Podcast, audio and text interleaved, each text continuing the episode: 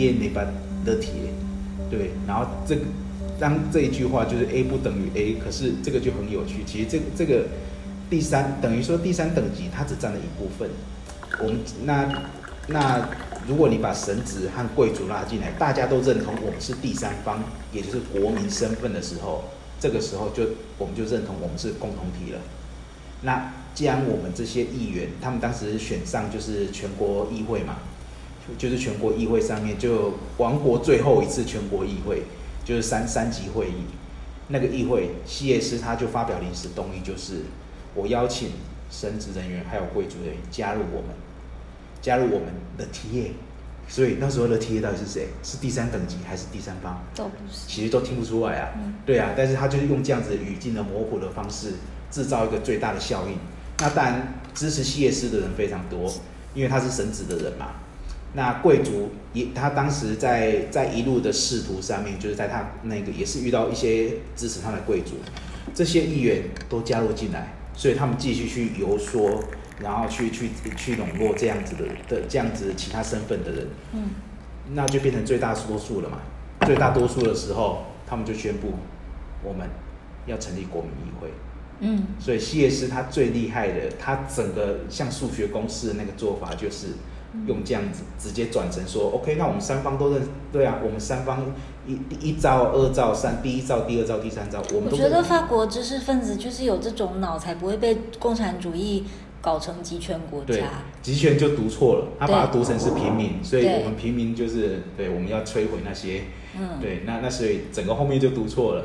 那那为什么中国会把它翻成第三等级？那但也很很自然而然。他们就是要搞集权呢、啊。对啊，对啊，我们就平民啊，我们就农民啊，然后你们那些什么权贵啊，那些什么，对啊，权贵其实很多权贵他也不是有害者啊。就比如说我们社会上很多有一些权贵，他也不是有害者啊。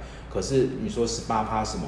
可是他因为这样子的制度而造就这样子的人嘛？难道你我们要把这些人杀光吗？那就那就当时左派的做法，还有共产主义的做法。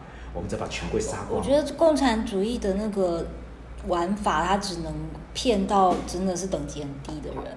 对。但是我们要玩的这种方法是可以洗脑洗到，我觉得那也不能说洗脑，应该是说既能够洗脑到呃可能阶层理解力比较低的人，然后同时又可以得到精英的认同，或是者对对对对。这个时候才是最大公约数，我们才有办法制造一个更。可是真的很理想哎，可是这个理想又不是很乌托邦的，又是觉得是可以做的。比起过去所有失败的那些实验，政治实验、嗯、体制实验。所以希叶斯就问啊，手段是什么？我觉得他就是因为他生不逢时，如果他的那个东西是现在出来搭配网络时代，其实是真的是感觉是可以看到那个嗯被实践出来的。对。他那那其实真的法国的启蒙最大的贡献是在这个地方。他重点不是在说我们要谈超越，我们要谈谈什么，而是我们要谈这个超越这个感性的感性层次上面的，就就那个感性论的层次上面，我们能不能大家有一个共同感？这个共同感是非常。说感性层次是就是那种要借由血缘啊，透过语言，国族啊，透过语言对，哦、然后我们营造一个新的语言，可是这个语言。一般的平民，还有连连连权势者，我们听得进去，这个时候才能得到一个非常偶然的一个机遇下，这个机遇下刚好就是一个交叉口，这个交叉口我们也才有力道能推出去，能推出推出行动。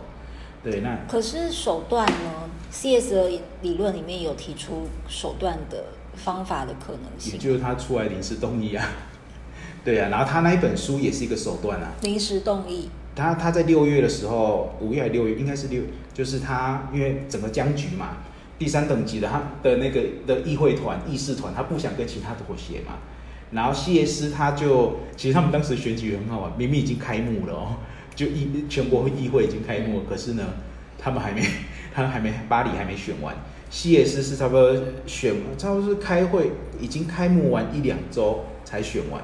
希叶斯一进来，他整个那个社会分，那个整个议会的分红开始变，然后他就觉得他看，他也看到整个僵局嘛，他看不下去了，他就用他当时那一本书里面的做法，就是我出来号召三个身份的人，我们能不能认同我们是共同一个共同一种身份？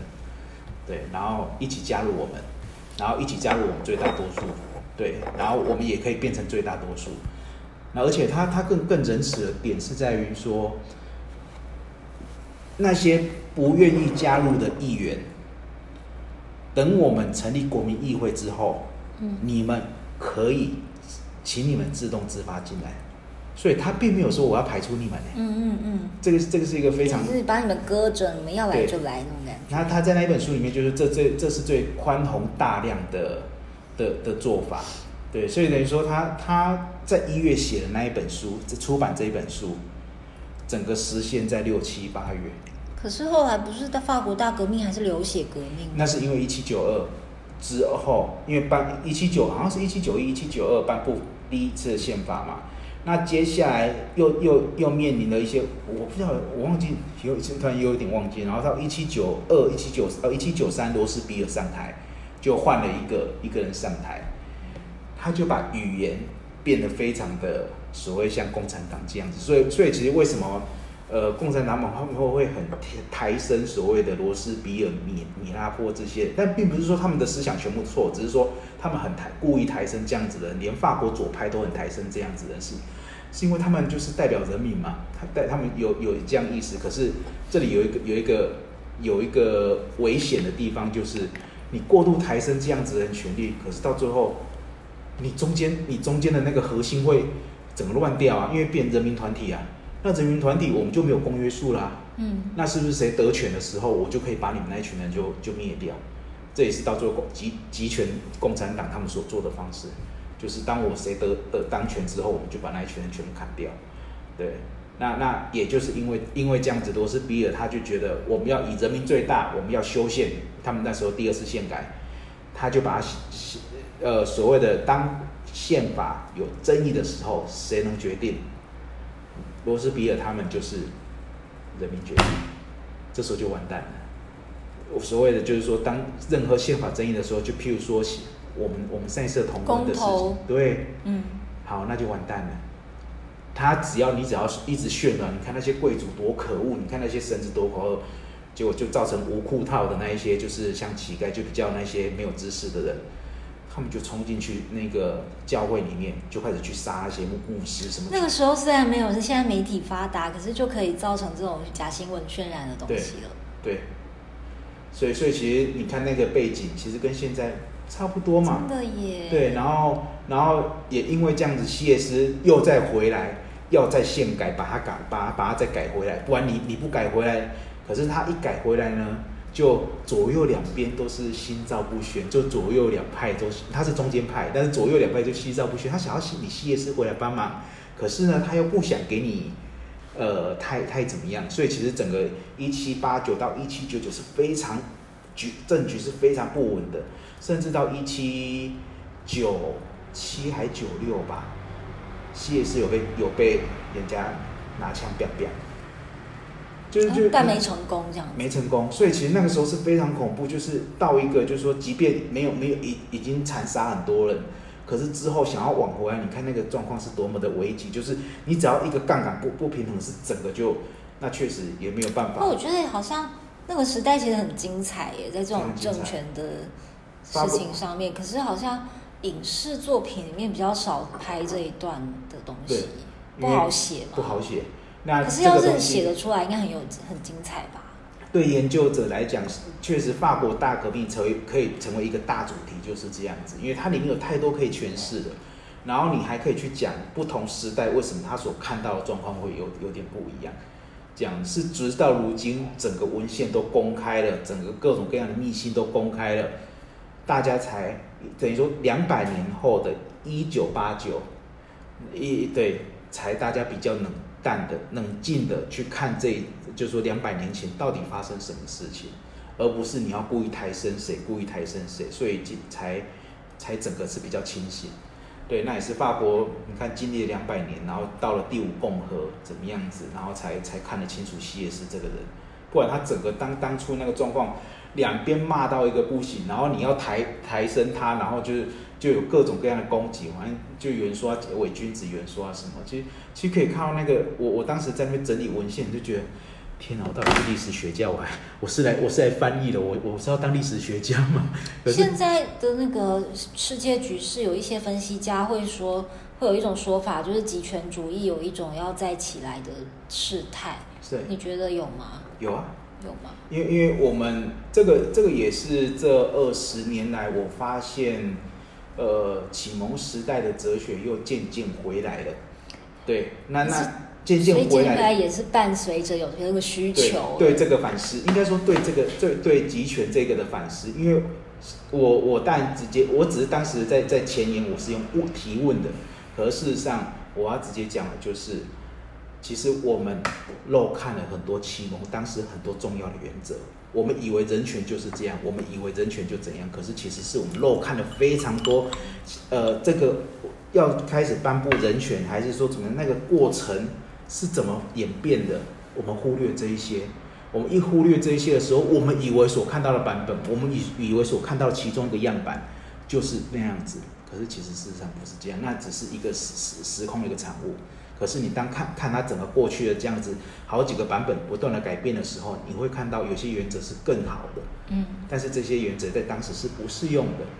可是我们却一昧的去迷信，一昧的去去觉得啊，启蒙就是这样子，甚至我们还会去批评说启蒙就只有那样子，那那根本就没什么。那事实上是我们根本就是把就狗掉他吧。可是你说的我们是指知识分子吗？还是对知识分子当权者？知识分子。可是问题是，知识分子就算知道，他如果以台湾啊，我不知道其他国家，知识分子有什么影响力吗？就算他知道，但是你你想这些政政治上面的人物，他们也是学政治学啊，他们学什么？可是他们所学到背景的那个预设、那个假说，他们是学到什么假说？这个就很重要了。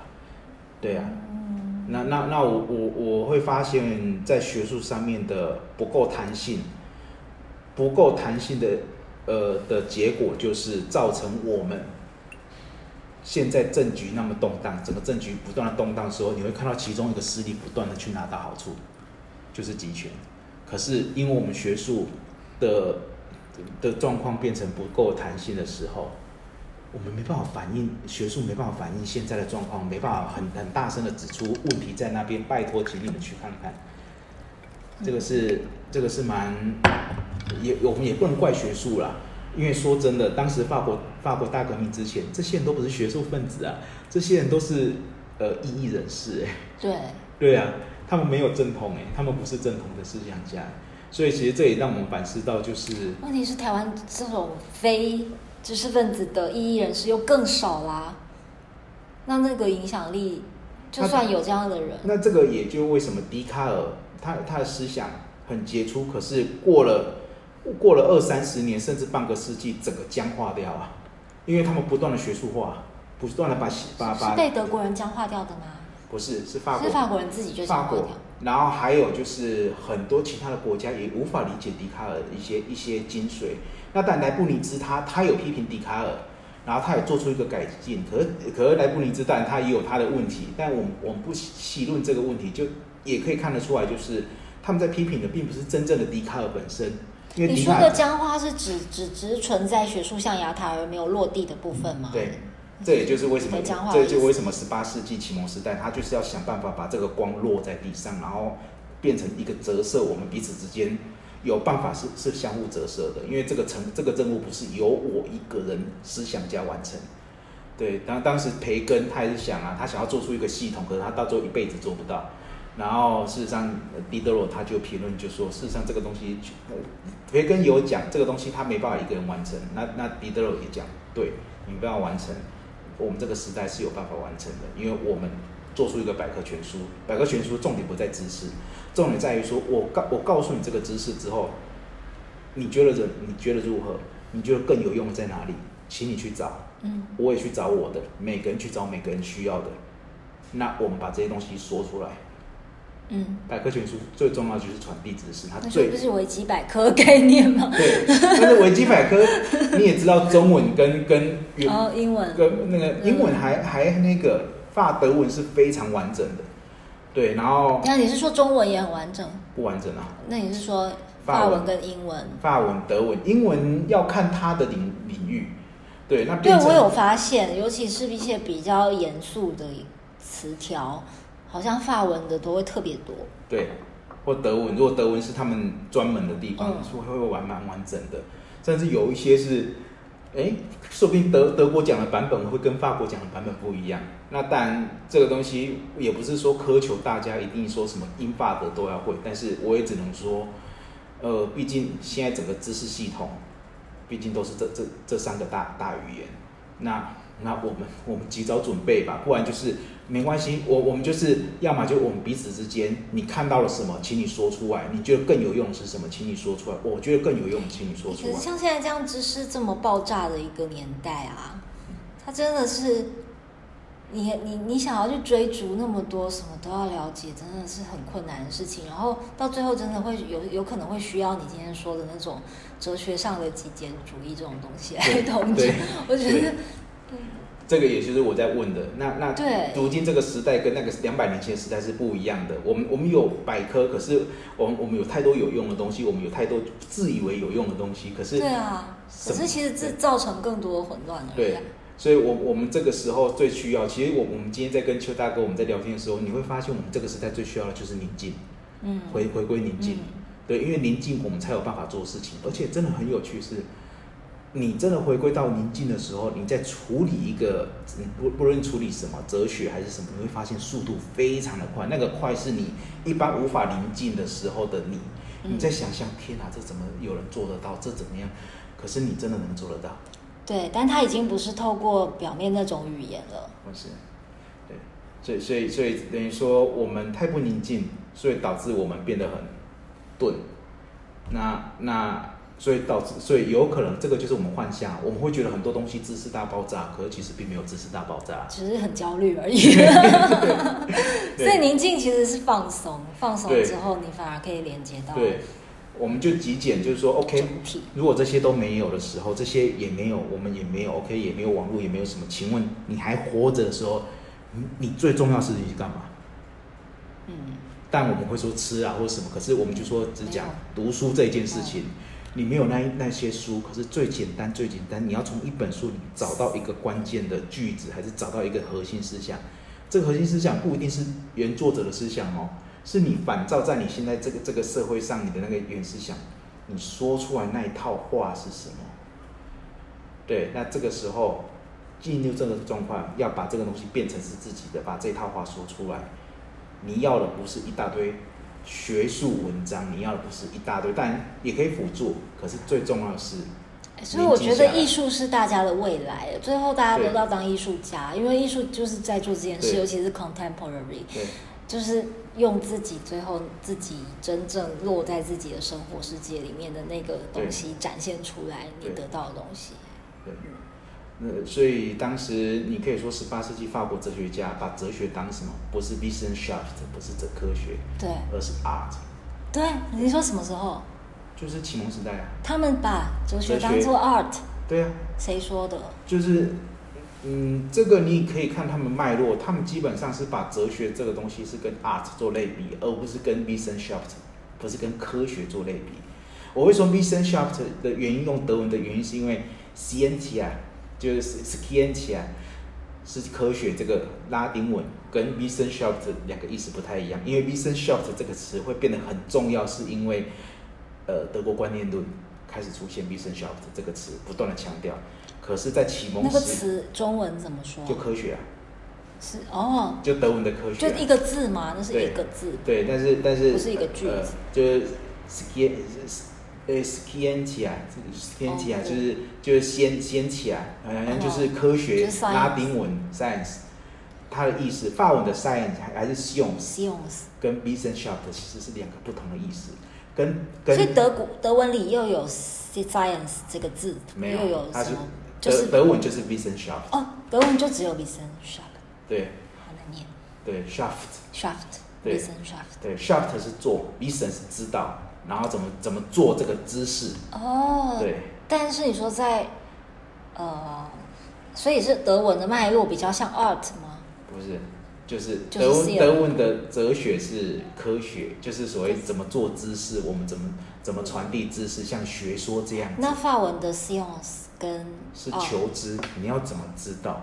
对，但是你又说他启蒙时代他是把呃哲学等同于 art，你该如何知道？甚至你觉得应该如何达到这个姿势？嗯、这个本身就是一个艺术啊、哦，对，对哦，对，那那其实但这个是一个差异。那这个我是在呃法国一个学者里面有他有特别强调，哎，不是，他是启蒙的的。我觉得因为艺术它不是说它的根字源的话，它会带有一个 technique 的概念。嗯，还有技术这件概念，我觉得那个 technique 其实是实践，就有点 practice 的，对，就是所以有一点像是，如呃，如果在 science，science 它可能还比较像纯纯思或是纯理论，对，但是如果是放在 art 的这个类比的话，就会更有实践的部分，所以才会是我们才上次才会说法法国哲学家他们思考的东西，其实是会拉到地上来的，对，启蒙后。对我们都可以说理论，大家都可以说出一道理论。那好，怎么做？最重要是我们面面对当前这个事情，我们怎么做？嗯，对，我们总是有更好的方法，我们总是觉得这个是应该要做的。对，嗯，对，所以其实这个跟德国观念论所谓的 Wissenschaft，因为他们就是学说嘛，他们就是要 doctrine。那英美哲学呢？更是了。我觉得英美哲学我，我我可以说我，我我直到现在，我不敢说英美哲学是等于分析哲学，因为哦，对，因为因为我我发现，你可以说这二十年来，英美的世界的哲学不断的又回到欧洲哲欧陆哲学本本身，比如说。其实每其实每一个领域都有，就是他们每一些每一些，就是他们谈的问题又回到欧洲本身的问题回来，因为他们自己发现，那他们要走的那个语言分析还是科学什么，他们越靠近科学的时候，越没有哲学的那个东西在里面。哦、对，哲学还是有本身自己的一个艺术，本身自己的一种一种一种陶冶的方式，然后怎么是看看事情的方式。对，那那他们又回来到回来再看看欧洲的东西，他们才发现哦，他们走得太 太遥远了。对，跟人无关了。对，走得太遥远了。那那所以这个是他们是当然，我们台湾所接受到的英美哲学是九零年代去留学的老师，所以他们当时还没有看见两千年之后英美他们开始又回归到欧陆本身这件事，这一件这件这个发展啊。对，那那所以其实这个东西当然也会会造成我们有点错觉，好像英美就是那么的遥远，英美那么那么就是跟那么讨厌欧陆这样子，那那事实上这个是我们的错，我们我们作为学生，我们那个年代的错觉。对，所以哲学也是要更新的。对，是要更新。你要可以做一本哲学时尚杂志，哲学最新的一些变化。这个可以啊，你你不觉得很很重要？就是每个国家，然后然后然后去讲，顺便讨论一些当代艺术作品这样子。对对，因为我觉得现在就是各种哲学的东西跟当代的，不管音乐还是影片、影像，还是那个艺术作品、嗯、视觉作品，都是连在一起。对，这都可以去谈。还有政治。呃，但但我也可以说啦，如果今天我们是在欧洲念书，我们根本不会感觉到。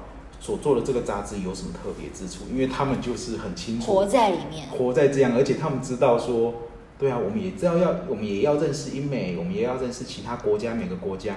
那那我们在台湾好像还那个那个情节还拔不开，这个是我们的问题。对呀，真的很有趣，就是有点像他们一直在创造，我们还在做代工。是啊，而且我们还乐意做代工。嗯，然后觉得说，对，这个做这个代工，我才我才有。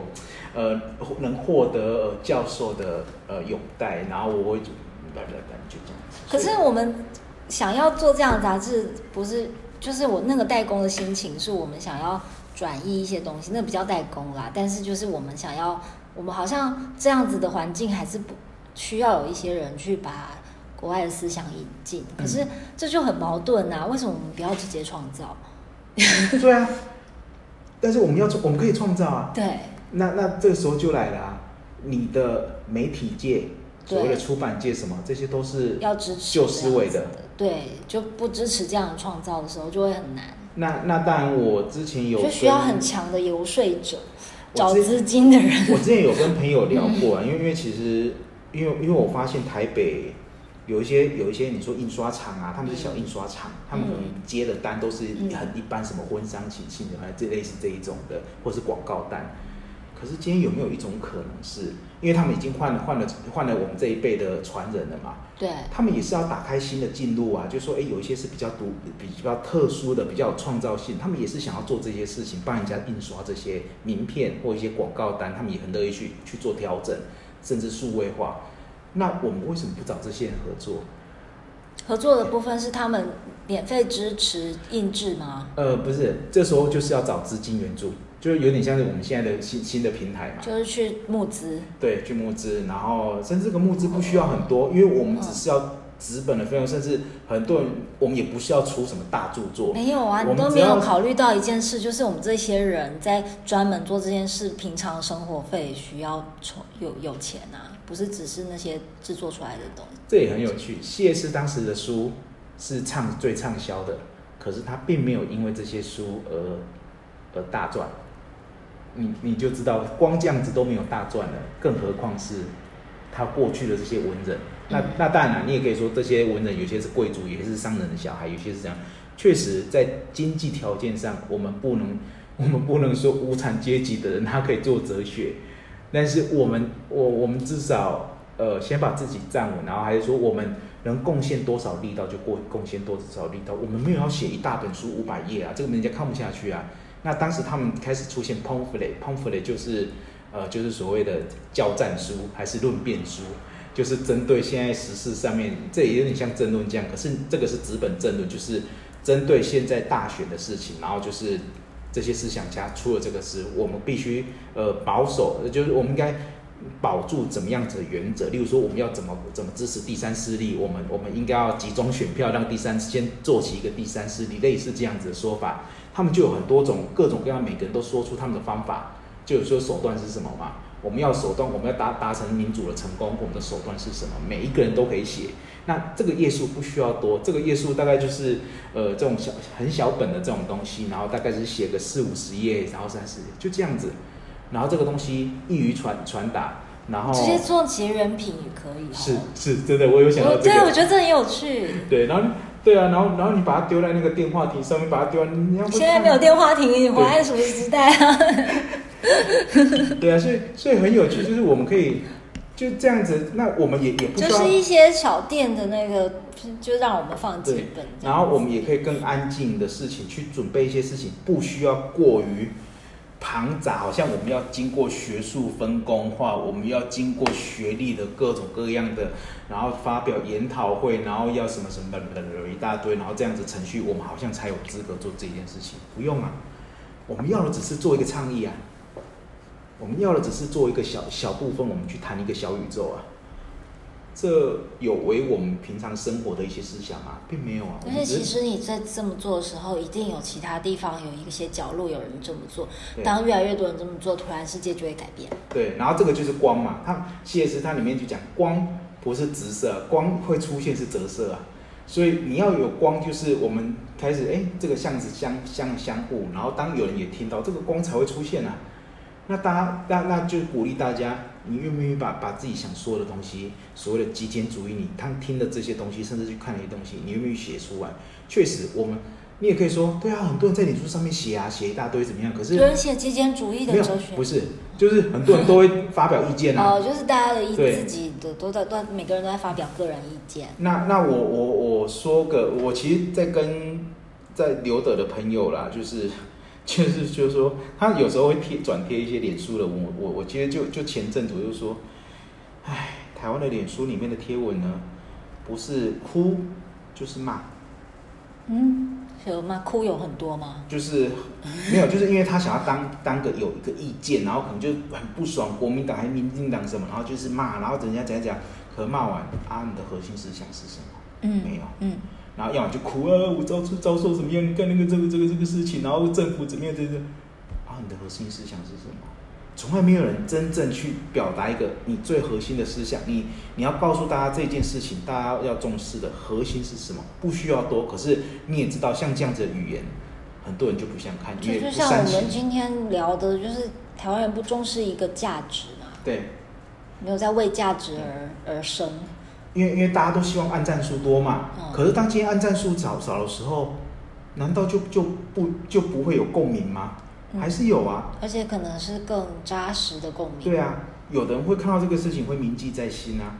对啊，那那那如果你都是要么哭，要么骂，要么就是跟着跟着风，然后去讲一个事。对对，就这样。现在很喜欢然后然后就大家想要抢着做意见领袖，按赞更多，那个那个没有没有什么用处啊。对啊，那那那这个就是所谓的，如果你真的要写一个小小册子，跟你所谓要在脸书上面发文，这是性质是很不一样的。嗯，对。那那那当然，你也可以说 PPT 上面以前也是有些人会写这样子的文章，可能写的有点长，大概十几页这样子，然后可能上千个上千个字。是很有想法的，可是因为 PPT 现在已经被网军啊，还是公关公司这样子操作之后，哦，PTT 也有公关公司在操作，对啊，然后变成你的文章没人按按你赞呢，然后你也会觉得很黯然失色啊。还有这种操作哦？是啊，那表示 PTT 还有一定的地位。对啊，那那现在能做的方式就是，那我们就都回回归回归宁静嘛。我们我们回归最最传统的方式传传达嘛，嗯，对，我我们要的不是快，我们要的是能能能扎入人心的这种方式。就像邱大哥他想做沙龙也是这个概念啊，对，就是聚集一些人先，就是去生在生活中去讨论一些艺术啊，嗯、或者文学啊这些东西。而且我们也不需要直接有碰面的那种火花，其实是更有分量的。对，对，所以所以其实。当然，当时的沙龙是一个很重要的。可是他们当时的沙龙是每个人，当然他们你也知道，法国人比较爱讲，比较爱写作，怎么样子？所以他们本本身已经有所准备，去到那个地方，他们就直接发表说：“哎，我最近在写什么？我最近在在在接触某个。”对，但是在台湾要做这件事是有一点困难。就像邱大哥说，都没有人，嗯，大家都不爱聊天，就是没内容可聊。对呀，对对啊。所以这还对这这件事很难突破哦。还是有，我相信还是有，只是说大家都很苦闷的，不知道找谁讲，因为因为可能就是绝大多数的人没有没有这样子。那不是，可是你说苦闷那种讲自己的苦闷，这种反而会有市场，就大家聚在一起吐吐苦水啊，或者是讲一些心情，或者是彼此激励这种东西。可是要真的是你说像法国沙龙，法国人喜欢在那边高谈阔论一些文学、艺术、政治的东西，是真的比较困难。就是这个东西要你觉得要带起来这个风气，有什么切入点？我我有一个想法，但是这个想法还有点遥远，就是嗯，有没有一种叫做哲学村的概念？你上次有说，对，但是这个哲学村不是说一定是在某一个县市里面怎样，而是因为现在有网际网络时代，一个对网络上的部落的。对，但是你只要有部落，你只要是论坛，一定会被公关公司、网军，然后就这样。我们要的就是一个交流，甚至是实际的交流。你可能会，我可能会跑到台中，你可能会跑到台南，你可能会这样子。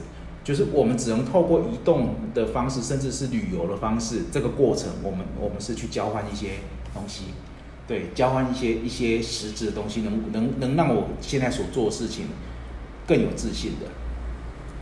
对，然后，然后我想到德兹的游牧。那但游游牧，我太久没有读了。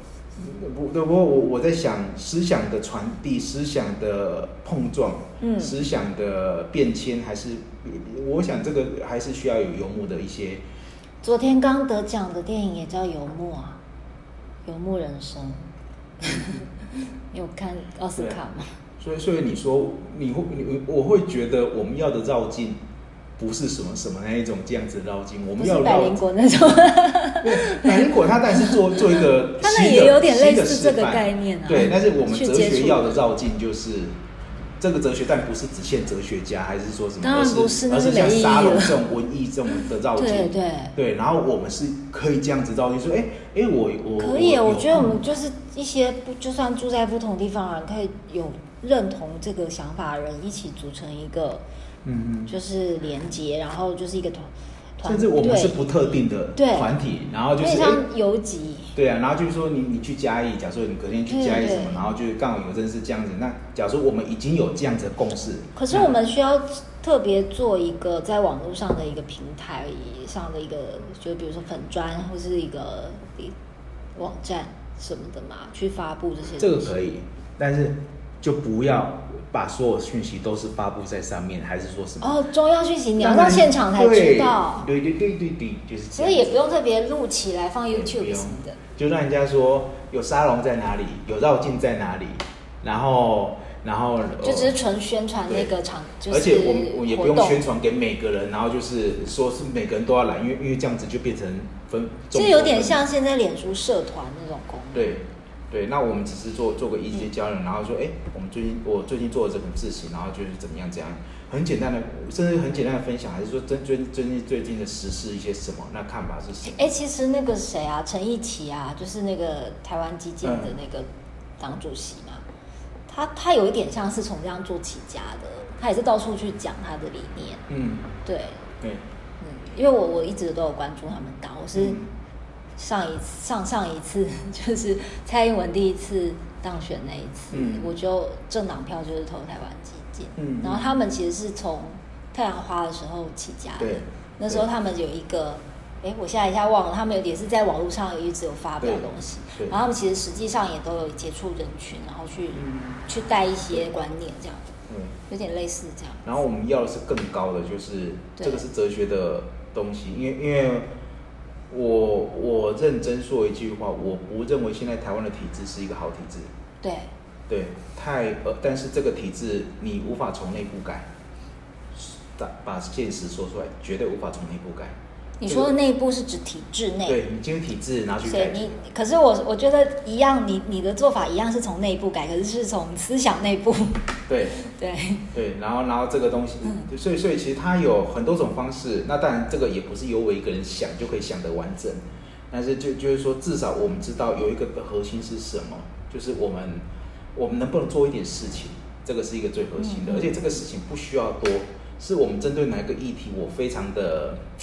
对，非常想说。可是你，呃，如就是又要是接地气，可是你又是避开要进入体制内的状态，我觉得这个想法蛮好的。因为一般人都会觉得，我要接地气，我就是我要去体制内，嗯，改革才叫接地气。那其实也是有些人是这样子做啊，对啊。对，但是其实还有其他的，而且可能改改的更根本的方法，啊、更是从源头改，因为你从人心去对。爆破，对，去骇客，对，要骇入人心，对，这个这个其其实是很很高明的手段，这个才是艺术，这个是这个也是哲学该做的事情。可是现在的资本主义那些商业行销手法，就是在害入人心啊！你觉得我们要做的跟他们有什么不一样？那你想神神当时的神子，也不是不也是在害入人心吗？就是要有啊！我一直觉得，尤其我在翡冷翠看那个。